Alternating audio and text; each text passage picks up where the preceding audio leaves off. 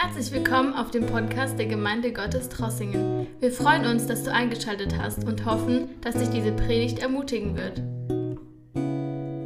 Wir sind in unserer Mittwochabendserie in Apostelgeschichte 19 angekommen. Letzte Woche haben wir uns angeschaut, wie Apollos dem Ehepaar Priscilla und Aquila begegnet ist. Letzte Woche ging es nicht um Paulus. Dann am Sonntag hat Christian die Verse 1 bis 7 von Apostelgeschichte 19 behandelt. Und da haben wir gesehen, wie Paulus nach Ephesus gekommen ist und wie er Menschen begegnet ist, die den Heiligen Geist noch nicht kannten. Und heute Abend habe ich mir einen längeren Abschnitt ausgesucht, ab Vers 8 bis Vers 20, den ich lesen werde. Und hier geht es auch darum, wie Paulus nach Ephesus kommt. Am Sonntag ging es darum, wie er an der Küste von Ephesus Menschen begegnet. Und jetzt ist er wirklich in Ephesus. Und ich will ab Vers 8 einsteigen. Ich lese aus der neuen Genfer Übersetzung.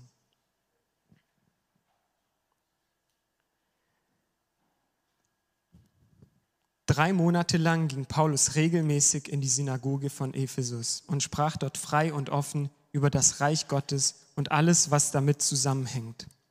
Er diskutierte mit den Synagogenbesuchern und versuchte sie von der Wahrheit seiner Botschaft zu überzeugen. Doch einige von ihnen verschlossen sich dem, was er verkündete, und waren nicht bereit, das Evangelium anzunehmen. Stattdessen redeten sie vor allen Versammelten abfällig über die neue Glaubensrichtung. Daraufhin brach Paulus den Kontakt mit ihnen ab. Zusammen mit denen, die Jünger des Herrn geworden waren, trennte er sich von der jüdischen Gemeinde und sprach von da an täglich im Lehrsaal eines, Namen, eines Mannes namens Tyrannus. Das tat er volle zwei Jahre lang, sodass nach und nach die ganze Bevölkerung der Provinz Asien, Juden wie Nichtjuden, die Botschaft des Herrn hörte. Dazu kam, dass Gott durch Paulus ganz außergewöhnliche Dinge geschehen ließ.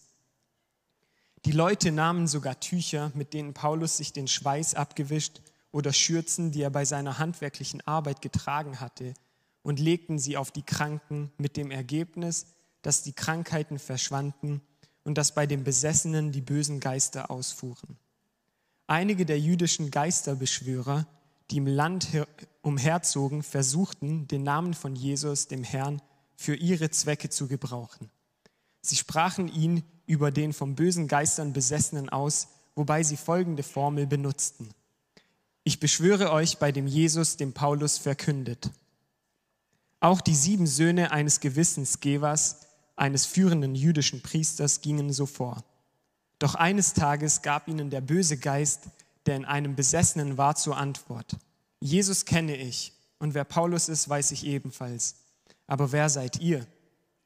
Und der Mensch, der vom bösen Geist besessen war, stürzte sich auf sie, überwältigte sie alle und schlug sie so zusammen, dass sie blutend und mit zerrissenen Kleidern aus dem Haus flohen.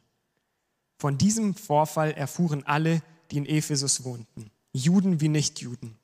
Alle wurden von einer tiefen Ehrfurcht vor Gott ergriffen und priesen den Namen von Jesus, dem Herrn, für seine Größe. Auch traten jetzt viele von denen, die zum Glauben gekommen waren, vor die Gemeinde und bekannten offen, sich mit okkulten Praktiken abgegeben zu haben. Zahlreiche Christen, die Zauberei getrieben hatten, brachten ihre Zauberbücher und verbrannten sie öffentlich.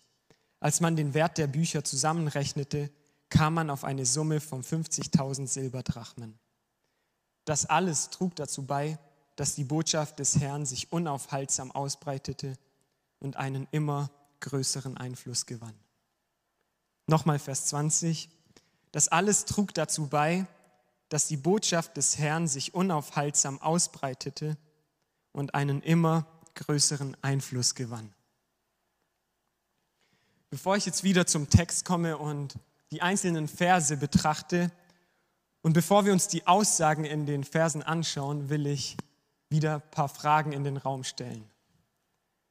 Und zwar, als ich den Text gelesen habe, habe ich mich gefragt, was geschehen muss, dass sich das Evangelium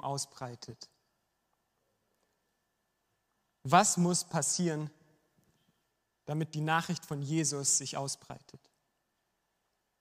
Ich habe mich auch gefragt, was passieren muss, dass diese Nachricht von Jesus einen immer größeren Einfluss in der Gesellschaft bekommt.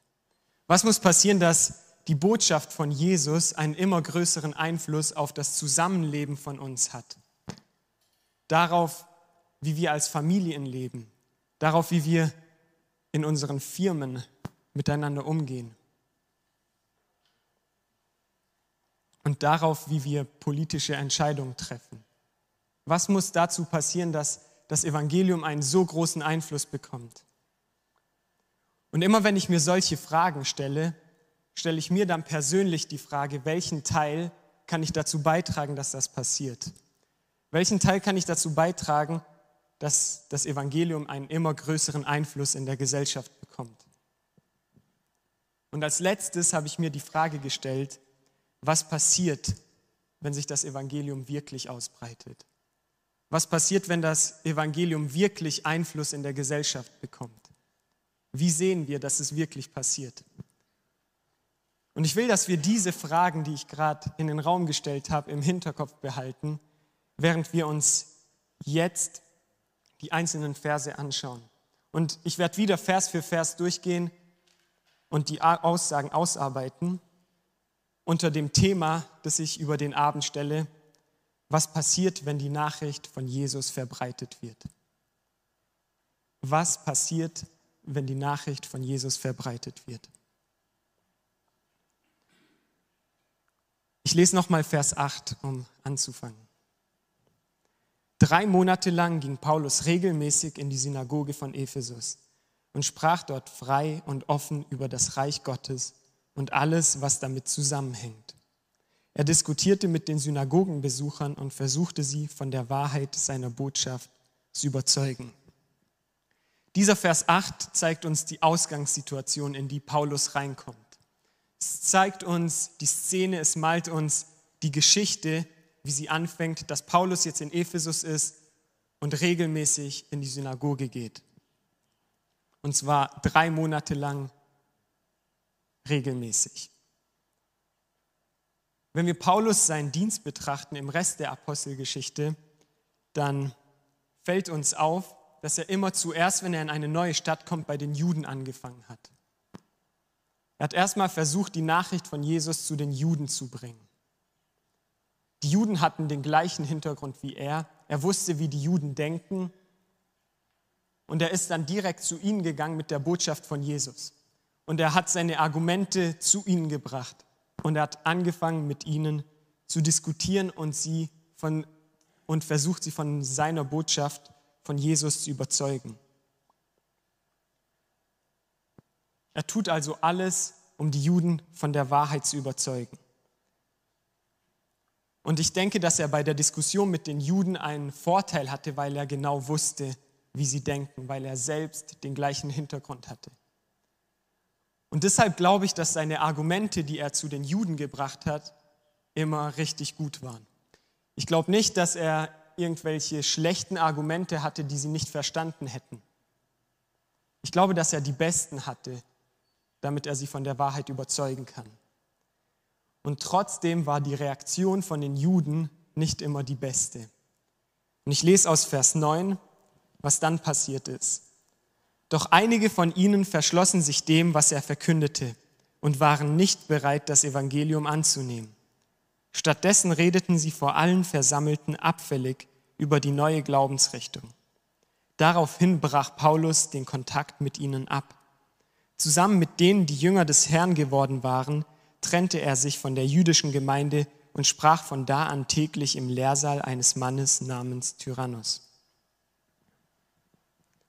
Also während Paulus versucht, die Juden von der Wahrheit zu überzeugen, gibt es einige Leute, die sich dazu entschieden haben, gegen Paulus zu arbeiten. Sie haben sich aktiv dem verschlossen, was Paulus sagte. Und dieser Ausdruck, dass sie sich dem verschlossen haben, zeigt mir, dass es eine bewusste Entscheidung war von ihnen. Es zeigt mir, dass sie sich dazu entschieden haben, dem nicht zu glauben, was Paulus sagt. Das Problem war also nicht, dass Paulus Argumente nicht gut genug waren oder dass er die Wahrheit nicht gut genug vermittelt hat, sondern dass sich die Menschen entschlossen, das, was Paulus sagt, nicht ernsthaft in Betracht zu ziehen für ihr Leben. Dass sie nicht ehrlich ihren Glauben hinterfragt haben im Licht von dem, was Paulus gesagt hat, sondern dass sie sich bewusst dazu entschieden haben, stur an ihren alten Ansichten festzuhalten und Paulus und alles, was er sagte, öffentlich niederzumachen. Es war eine bewusste Entscheidung von diesen Menschen. Und wir alle kennen wahrscheinlich solche Situationen. Wir kennen wahrscheinlich diese Momente, wo wir zwar die besten Gründe und Argumente für eine Sache haben, aber diese bringen uns nichts, wenn unser Gegenüber sich dazu entscheidet, sie nicht mal anzuhören oder sich dem verschließt, was wir sagen. Ich glaube, dass in unseren Entscheidungen als Menschen eine riesige Kraft steckt. Ich glaube, dass wir als Menschen durch die Möglichkeit, uns zu entscheiden, sehr viel in der Hand haben. Und allein die Tatsache, dass Gott uns die Möglichkeit gegeben hat, uns frei zu entscheiden, was wir glauben, uns frei zu entscheiden, was wir tun, zeigt uns, mit was für einer Würde Gott uns ausgestattet hat. Wie Gott den Menschen betrachtet, dass er jedem die Möglichkeit gibt, selbst zu entscheiden, was er glaubt.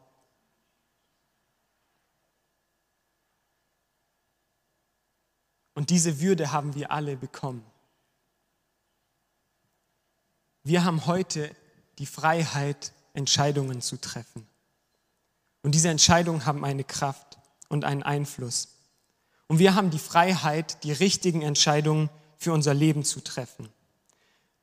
Du kannst heute Abend mit deinen richtigen Entscheidungen einen positiven Einfluss auf dein Umfeld haben.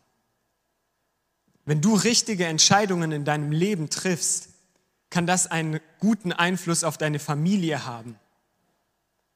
Es kann einen guten Einfluss auf deine Kinder haben und auf alle deine Nachkommen, die danach kommen werden. Es kann einen guten Einfluss haben in deinem Umfeld, für deine Freunde, für deinen Arbeitsplatz wenn du dich dazu entscheidest, auf Gott zu hören und der Berufung nachzugehen, die er auf dein Leben gesetzt hat. In deiner Entscheidung liegt sehr viel Kraft. Du kannst dich entweder dem, was Gott sagt, öffnen und dem folgen, auch wenn es unangenehm ist, oder du kannst dich dem, was Gott sagt, verschließen. Und wir haben immer diese Entscheidung in der Hand, wir haben immer diese Freiheit, uns zu entscheiden in der Hand, in jeder Situation, an jedem Tag. Und es liegt meistens nicht daran, dass Gott uns nicht sagt, was richtig wäre, sondern meistens daran, dass wir den gemütlichen, gewohnten Weg wählen. Das, was wir schon kennen. Und das haben auch die Menschen hier gemacht. Sie haben die falsche Entscheidung getroffen. Sie haben sich dazu entschieden, sich zu verschließen. Und als Paulus das merkt, als Paulus merkt, dass es nichts mehr bringt zu diskutieren, weil keine Offenheit und Ehrlichkeit da ist, da bricht er den Kontakt ab. Und was für mich interessant ist hier zu sehen, ist, dass er den Kontakt nicht direkt am ersten Tag abbricht, wo er sowas sieht, sondern nach drei Monaten. Für mich ist es interessant zu sehen, dass Paulus erstmal eine Zeit abwartet dass Paulus noch Hoffnung hat, dass sich vielleicht was ändert bei ihnen. Und er versucht drei Monate lang, sie zu überzeugen. Ich denke, das kann auch für uns eine gute Richtlinie sein im Leben. Dass wir nicht direkt aufgeben, wenn wir jemandem das Evangelium bringen. Dass wir nicht direkt uns von Menschen trennen, die nicht auf uns hören, sondern Geduld haben. Aber wenn wir merken, dass nach langer Zeit unser Gegenüber das, was wir sagen und uns als Person nicht ernst nimmt und nur gegen uns arbeitet, dann ist vielleicht an der Zeit, dass wir überlegen, uns zu trennen. Und das nicht, weil die Menschen nicht so viel wert sind, sondern vielleicht, weil es sinnvoller wäre, vielleicht eine Zeit zu warten und unsere Energie in Menschen zu investieren, die vielleicht offener sind. Dass andere Menschen auch eine Chance haben, die Nachricht von Jesus zu hören. Wir sehen also, diese Menschen haben sich verschlossen. Aber trotzdem waren diese drei Monate, die Paulus in der Synagoge regelmäßig besucht hat, nicht umsonst, weil einige von diesen Juden Christen geworden waren. Und mit diesen Leuten ist Paulus dann nach diesen drei Monaten von der jüdischen Gemeinde weggegangen und hat sich einen neuen Ort gesucht für die Versammlung. Und dieser Ort war ein Lehrsaal von dem Mann namens Tyrannus. Und ab dem Zeitpunkt war er zwei Jahre lang täglich in diesem Lehrsaal. Es war wahrscheinlich ein Lehrsaal, wo sonst philosophische Vorlesungen oder andere Vorlesungen gehalten wurden. Und Tyrannus, wer auch immer das war, hat Paulus diesen Saal für zwei Jahre zur Verfügung gestellt. Und dann sind wir schon bei Vers 10, wo ich weiterlese. Das tat er volle zwei Jahre lang sodass nach und nach die ganze Bevölkerung der Provinz Asien, Juden wie Nichtjuden, die Botschaft des Herrn hörte. Paulus macht das also zwei volle Jahre lang. Das sind 730 Tage, wo er täglich in diesen Lehrsaal geht und die Botschaft von Jesus weitergibt. 730 Tage, wo Menschen zu ihm kommen mit ihren Fragen. 730 Tage, wo er den Menschen begegnet und ihnen Antworten gibt. Es zeigt mir, dass Paulus sehr treu und gründlich in seiner Arbeit ist. Dass er nicht schnell aufgibt, sondern treu hart arbeitet. Ich glaube, als Christen können wir davon was lernen. Und zwar, wenn wir als Christen etwas anfangen, sollten wir treu und gründlich sein. Wenn wir als Christen was anfangen, sollten wir nicht schon nach kurzer Zeit, wenn uns was auffällt, dass es nicht genau so läuft, wie wir es uns vorgestellt haben, dass wir aufhören. Als Christen müssen wir dafür bekannt sein, dass wir treu, gründlich und hart arbeiten. Und es ist ganz interessant, was für eine Folge das hatte nach zwei Jahren. Wenn wir hier in dem Vers schauen, sehen wir das Ergebnis, dass die ganze Bevölkerung in der Umgebung nach zwei Jahren die Botschaft von Jesus gehört hat. Die ganze Bevölkerung in der Umgebung hat die Botschaft von Jesus gehört. Und das ist heute Abend mein erster Punkt.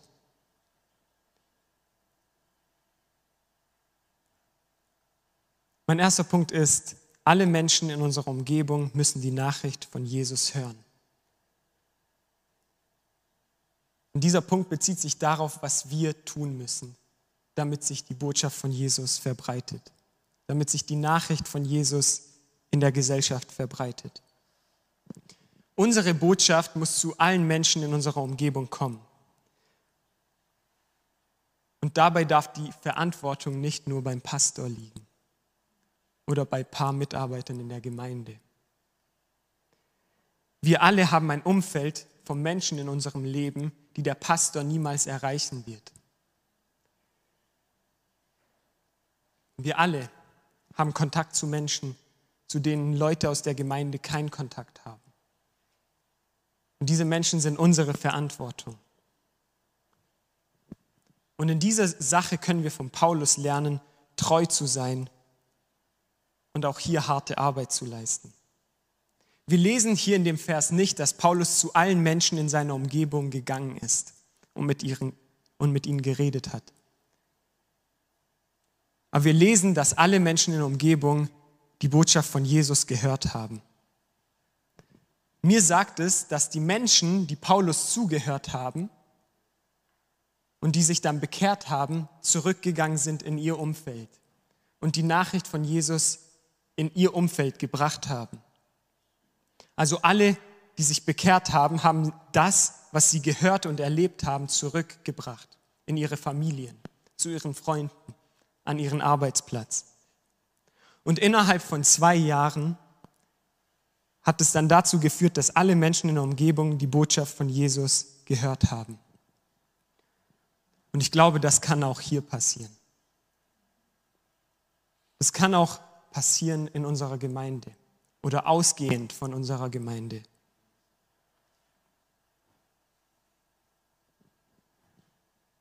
Und es wird auch passieren, wenn wir uns dafür öffnen, was Gott will.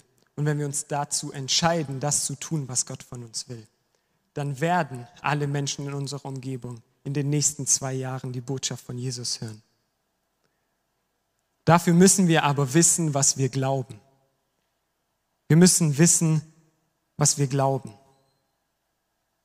Und wenn wir es dann wissen, was wir glauben, dann merken wir, dass wir die beste Botschaft der Welt haben und dann werden wir davon begeistert sein.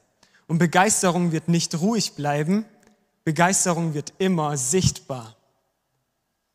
Begeisterung wird immer einen Einfluss haben.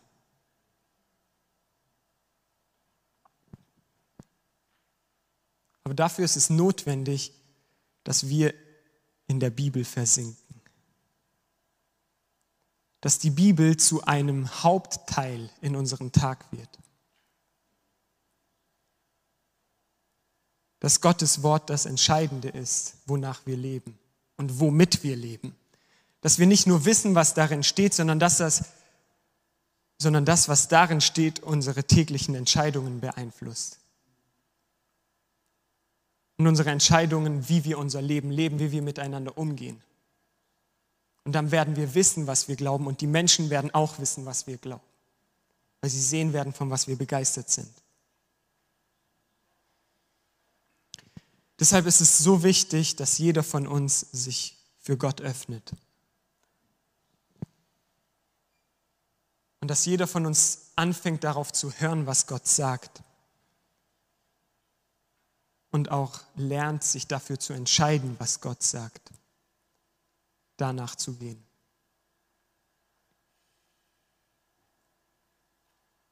Und dann werden viele außergewöhnliche Sachen geschehen so wie wir jetzt in Vers 11 lesen werden. Dazu kam, dass, Paulus, dass Gott durch Paulus ganz außergewöhnliche Dinge geschehen ließ. Die Leute nahmen sogar Tücher, mit denen Paulus sich den Schweiß abgewischt, oder Schürzen, die er bei seiner handwerklichen Arbeit getragen hatte, und legten sie auf die Kranken mit dem Ergebnis, dass die Krankheiten verschwanden und dass bei den Besessenen die bösen Geister ausfuhren. Mein zweiter Punkt heute Abend ist, was passieren wird, wenn sich die Botschaft ausbreitet. Mein zweiter Punkt ist, Wunder werden geschehen.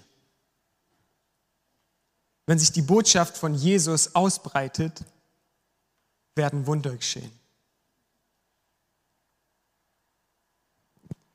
Gott bestätigt hier, dass Paulus die Wahrheit sagt durch die Wunder, die er durch Paulus geschehen lässt.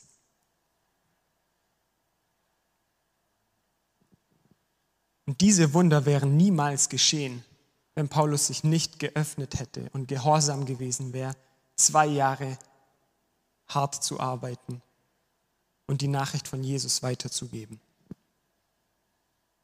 Wunder sind also die Folge von unserem Gehorsam.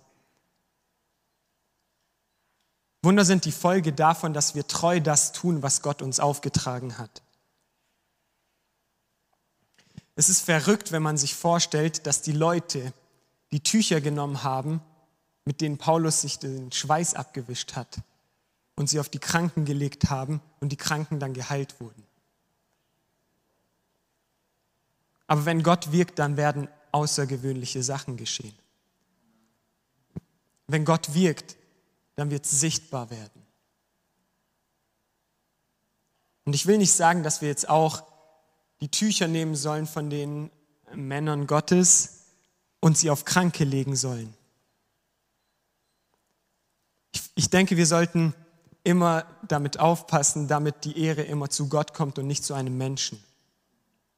Aber ich denke nicht, dass der Punkt in diesem Text ist, dass wir genau das machen sollen, sondern der Punkt ist, dass etwas geschieht, wenn sich die Nachricht von Jesus verbreitet und dass Gott diese Botschaft bestätigt.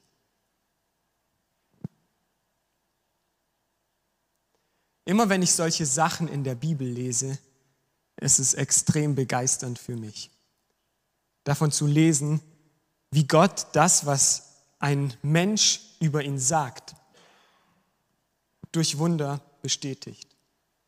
Dass Gott zeigt, dass es wahr ist, was ein Mensch über ihn sagt, durch Wunder. Und immer wenn ich diese Sachen lese, ist dieser Wunsch in mir, dass ich das auch erleben will.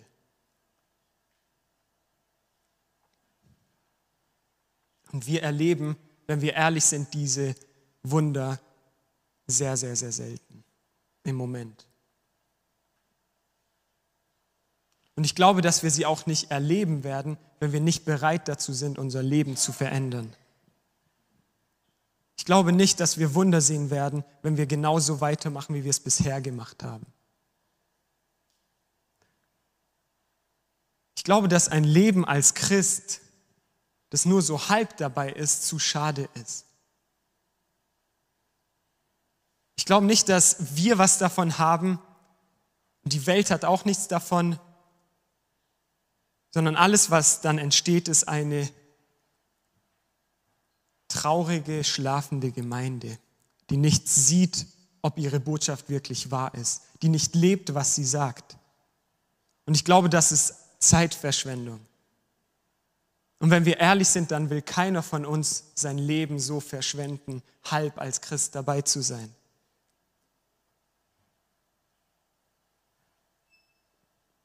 Deshalb müssen wir unser Leben ändern. Unsere täglichen Entscheidungen überprüfen. Dass wir das tun, was Gott von uns will und nicht das, was gerade gemütlich für uns ist.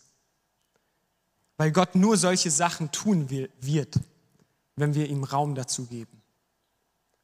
Wenn wir Raum machen für ihn.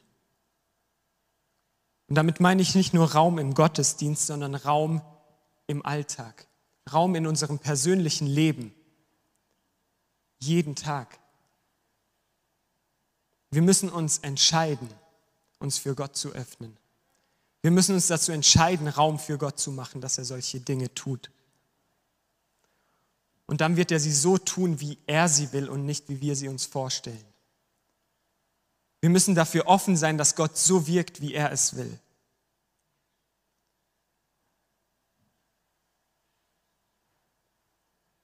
Ich wünsche mir so, dass wir als Gemeinde, dass jedes einzelne Mitglied in dieser Gemeinde und jeder Besucher diese Offenheit gewinnt.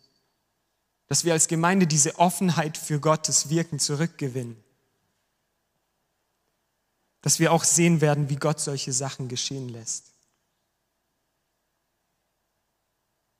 Ich wünsche es mir so sehr. Aber eine Sache, die wir dabei niemals tun dürfen, ist, dass wir versuchen, etwas zu erzwingen oder von uns selbst zu erzeugen. Weil wenn wir das versuchen, kann das ziemlich tragisch enden und das zeigen uns jetzt die nächsten Verse. Ich lese Vers 13. Einige der jüdischen Geisterbeschwörer, die im Land herumzogen, versuchten, den Namen von Jesus, dem Herrn, für ihre Zwecke zu gebrauchen. Sie sprachen ihn über den von bösen Geistern Besessenen aus, wobei sie folgende Formel benutzten. Ich beschwöre euch bei dem Jesus, dem Paulus verkündet. Was diese Geisterbeschwörer hier machen, ist, sie nehmen den Namen von Jesus und machen eine Zauberformel draus. Aber der Name von Jesus ist keine Zauberformel. Jesus ist eine Person.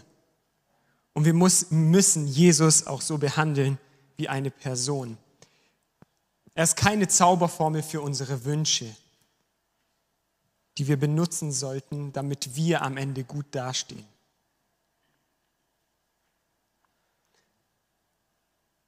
Sein Name und Jesus als Person ist eine Person, die eine Beziehung zu uns will und in dieser Beziehung will er durch uns wirken. Und dann geht es darum, was er will und nicht darum, was wir wollen. Dass wir ihn als Flaschengeist für unsere Wünsche verwenden. Deshalb ist es so wichtig, dass wir Jesus kennen, dass wir nicht an den Punkt kommen, wo wir ihn als Zauberformel verwenden. Ich lese weiter. Vers 14. Auch die sieben Söhne eines gewissen Skevas, eines führenden jüdischen Priesters, gingen so vor. Doch eines Tages gab ihnen der böse Geist, der in einem Besessenen war, zur Antwort. Jesus kenne ich und wer Paulus ist, weiß ich ebenfalls. Aber wer seid ihr? Und der Mensch, der von dem bösen Geist besessen war, stürzte sich auf sie, überwältigte sie und schlug sie so zusammen, dass sie blutend und mit zerrissenen Kleidern aus dem Haus flohen. Ziemlich verrückte Geschichte. Diese Männer, die versuchen, Jesus als Zauberformel zu benutzen, damit sie gut dastehen, stehen am Ende ziemlich dumm da. Ohne Kleider, ähm, verprügelt. Wenn wir versuchen, selbst etwas zu erzeugen, werden wir auch dumm dastehen. Vielleicht nicht ohne Kleider, aber es wird ganz offensichtlich sein. Aber wenn Gott etwas durch uns tut, wenn Gott wirklich etwas durch uns tut, wird, wird immer er die Ehre bekommen. Und dann wird er auch uns ehren. Am Ende stehen wir immer am besten da, wenn wir die Ehre von Gott suchen. Deshalb will ich uns dazu aufrufen, echt zu sein, echte Christen zu sein. Gott ehrlich Raum in unserem Leben zu geben. Gott ehrlich Möglichkeiten dazu zu geben, das zu tun, was er will. Weil er weiß genau, was wann, zu welcher Zeit das Beste ist. Er weiß es für jeden von uns. Und er wird auch das Richtige tun, wenn wir offen sind. Und ich glaube, dass wir es in Zukunft noch viel, viel mehr erleben werden, weil wir uns öffnen werden. Ich lese weiter, Vers 17. Von diesem Vorfall erfuhren alle, die in Ephesus wohnten, Juden wie Nichtjuden. Alle wurden von einer tiefen Ehrfurcht vor Gott ergriffen und priesen den Namen von Jesus, dem Herrn, für seine Größe. Hier in diesem Vers sehen wir das Ergebnis von dieser verrückten Geschichte. Das Ergebnis ist, dass alle, die davon hörten, Ehrfurcht vor Gott hatten. Wahrscheinlich war diese Geschichte direkt auf der Titelseite am nächsten Tag in der Zeitung und alle Leute wussten davon. Und was es ausgelöst hat, war Ehrfurcht. Das heißt, dass die Menschen Gott ernst genommen haben. Die Menschen haben Gott ernst genommen. Und Jesus und seinen Namen gepriesen. Mein dritter Punkt bezieht sich auf unsere Reaktion und auf unsere Antwort, wenn Gott Wunder tut, wenn sich das Evangelium ausbreitet. Und zwar ist unsere richtige Reaktion dann immer Lobpreis. Wenn Gott etwas tut und wir Gott ernst nehmen, ist unsere richtige Reaktion Lobpreis. Es ist aber nicht nur unsere Reaktion, sondern ich glaube, dass es auch ein Weg ist, wie sich die Nachricht von Jesus verbreitet. Wenn wir begeistert von Jesus reden, dann ist das Lobpreis. Lobpreis geschieht vom Mensch zu Mensch. Lobpreis ist über Gott, über Jesus, über das, was er tut. Und das ist einmal unsere Reaktion darauf, was Gott tut, aber auf der anderen Seite kann es auch ein Weg sein, wie die Botschaft von Jesus verbreitet wird. Das Ergebnis vom Wundern ist also, dass Gott ernst genommen wird und dass wir Gott loben. Und weil es für alle sichtbar wird, dass das, was wir sagen, wahr ist, werden alle, die das sehen, anfangen, Gott auch ernst zu nehmen. Und das ist dann der Weg, wie wir Gott Ehre geben, wenn wir ihn dann dafür loben. Und ich glaube, dass wir auf diesem Weg als Gemeinde leben sollten. Dass immer Lobpreis da ist. Vor den Wundern, nach den Wundern. Dass wir Lobpreis dazu benutzen, um den Namen von Jesus groß zu machen, aber auch nachdem Gott was getan hat. Dass wir dann auch Gott loben und ihm die Ehre zurückgeben, dass wir sie niemals für uns behalten. Ich gehe weiter zu den Versen 18 und 19. Auch traten jetzt viele von denen, die zum Glauben gekommen waren, vor die Gemeinde, um Bekannten offen sich mit okkulten Praktiken abgegeben zu haben. Zahlreiche Christen, die Zauberei getrieben hatten, brachten ihre Zauberbücher und verbrannten sie öffentlich. Als man den Wert der Bücher zusammenrechnete, kam man auf eine Summe von 50.000 Silberdrachmen. Wenn Wunder geschehen und sich das Evangelium ausbreitet, wird das immer auch eine Auswirkung auf uns als Gemeinde haben. Und mein vierter Punkt heute Abend ist, wenn sich das Evangelium ausbreitet und Wunder geschehen und Lobpreis da ist, dann wird Veränderung und Offenheit in der Gemeinde sein. Mein vierter Punkt ist Veränderung und Offenheit in der Gemeinde. Wenn wir sehen, dass Gott wirkt, dann werden wir Christen auch anfangen, unsere eigene Botschaft ernst zu nehmen.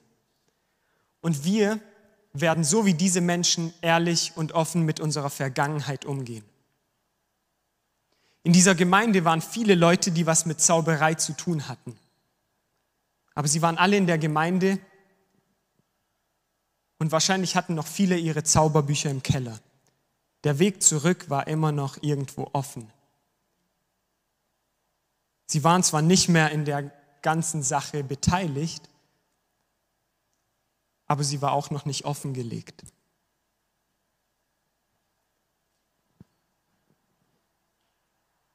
Und als sie dann davon gehört haben, was Gott getan hat, hat das in ihnen eine Veränderung ausgelöst.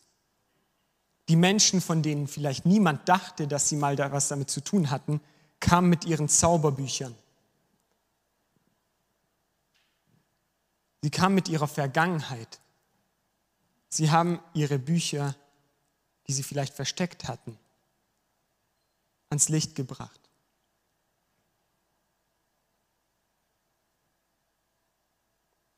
Wenn Gott wirkt, dann werden wir ehrlich mit unserer Vergangenheit und wir werden offen mit dem umgehen, was unsere Fehler waren. Und diese Bücher haben nicht im Keller gehört, sondern sie haben dort nach vorne gehört, wo sie verbrannt wurden. Auch wenn die Leute schon davon befreit waren,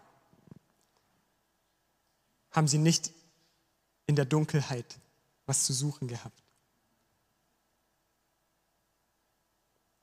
Es ist so wichtig, dass die Sachen aus der Vergangenheit ans Licht kommen.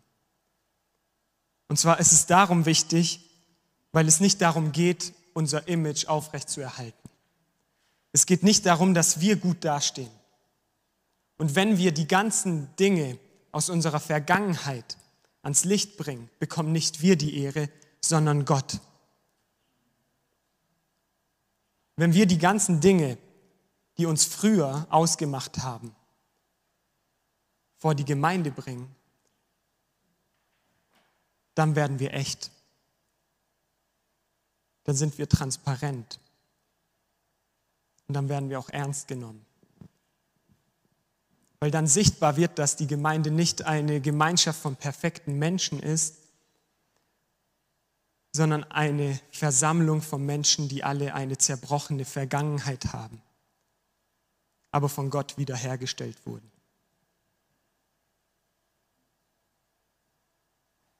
Wenn Gott wirkt, werden unsere Fehler und unsere vergangenen Sünden nicht mehr irgendwo vergraben bleiben, sondern Gott wird aus diesen Sünden Zeugnisse machen. Hier steht, dass die Leute nach vorne kamen und Zeugnis gegeben haben von ihrer Vergangenheit, wie Gott sie befreit hat. Und ihre ganze Vergangenheit öffentlich verbrannt haben.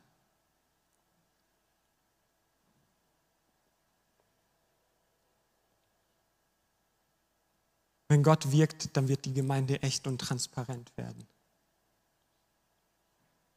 Es wird uns nicht mehr um uns selbst gehen, sondern um die Ehre von Gott.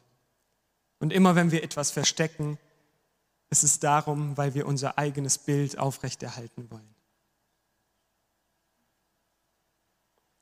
Und ich wünsche mir so sehr, dass es hier in dieser Gemeinde passiert, dass wir anfangen, unsere eigene Botschaft ernst zu nehmen. Und die Sachen, die vielleicht im Keller sind, aber nicht im Keller gehören, sondern hier nach vorne, nach vorne bringen. Dass wir nach vorne bringen und sagen, wie Gott uns verändert hat dass Gott unsere Vergangenheit, unsere Fehler gebrauchen kann, um anderen zu helfen. Dass wir nicht egoistisch damit umgehen, sondern dass wir Leuten dadurch helfen, dass wir offen sind.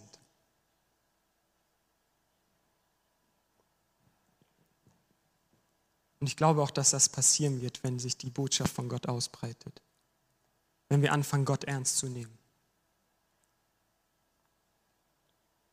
Vers 20, der letzte Vers.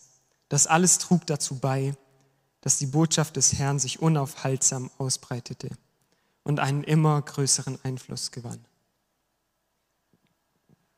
Diese ganzen Sachen, dass Paulus sich die harte Arbeit gemacht hatte, dass Gott durch Paulus Wunder gemacht hat, dass die Menschen Gott die Ehre gegeben hatten, dass sie ihre ganze Vergangenheit nach vorne gebracht haben und offen und ehrlich wurden, hat dazu beigetragen, dass sich die Botschaft von Jesus unaufhaltsam ausgebreitet hat. Und das kann auch hier passieren, wenn wir lernen, die Entscheidungen richtig zu treffen in unserem Leben. Wenn wir uns öffnen dafür, was Gott uns sagt. Und ich will, dass wir das heute Abend ins Gebet mitnehmen. Dass wir diese Last für die Welt bekommen. Dass sie uns zu einer Disziplin und harten Arbeit treibt für Gott. Weil dann werden die Wunder auch kommen.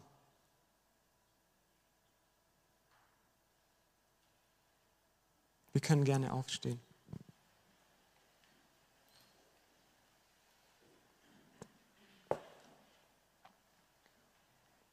Denke, Gott hat heute Abend zu allen von uns gesprochen und du weißt, welchen Bereich der Heilige Geist in deinem Leben angesprochen hat, den du vor Gott bringen musst. Und wir werden jetzt genug Zeit haben, diese ganzen Dinge vor Gott zu legen und die richtigen Entscheidungen zu treffen für heute, für morgen dass wir einen Lebensstil der richtigen Entscheidungen entwickeln. Danke, dass du unsere Predigt angehört hast. Wenn dich die Botschaft angesprochen hat, dann teile sie gerne mit deinen Freunden und Bekannten, dass auch sie diese Predigt hören können. Wir wünschen dir Gottes Segen.